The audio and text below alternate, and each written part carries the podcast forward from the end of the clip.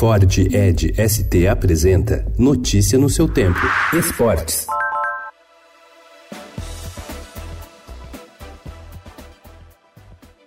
No clássico de hoje, no Allianz Parque, o São Paulo pode tirar as últimas e poucas esperanças do Palmeiras de brigar pelo título brasileiro. Até mesmo um empate reduz muito as chances de o time alviverde continuar perseguindo o Flamengo. A diferença é de 10 pontos. O técnico Mano Menezes afirmou que a única opção do Palmeiras é vencer seus jogos. A missão do time tricolor, no entanto, não é fácil. O São Paulo nunca venceu o rival no novo estádio. São oito confrontos na casa casa alviverde, com sete derrotas e um empate.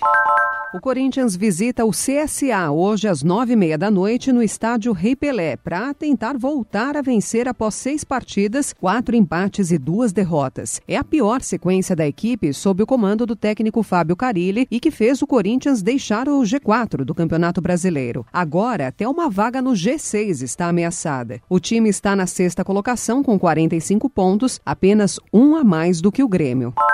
A cidade de Milão está dividida.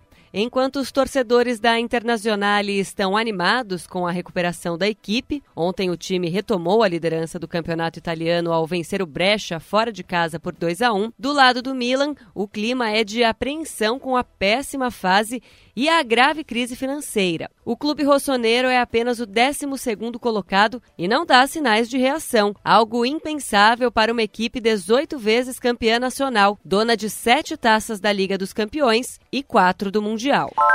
A Comebol assegurou ontem que não há planos para mudar o palco da final da Copa Libertadores, agendada para Santiago, a capital do Chile, que vem sendo o palco de protestos contra o presidente Sebastião Pinheira, o que inclusive provocou a paralisação do campeonato nacional do país. O jogo entre Flamengo e River Plate está agendado para 23 de novembro. Notícia no seu tempo. É um oferecimento de Ford Edge ST, o SUV que coloca performance na sua rotina até na hora de você se informar.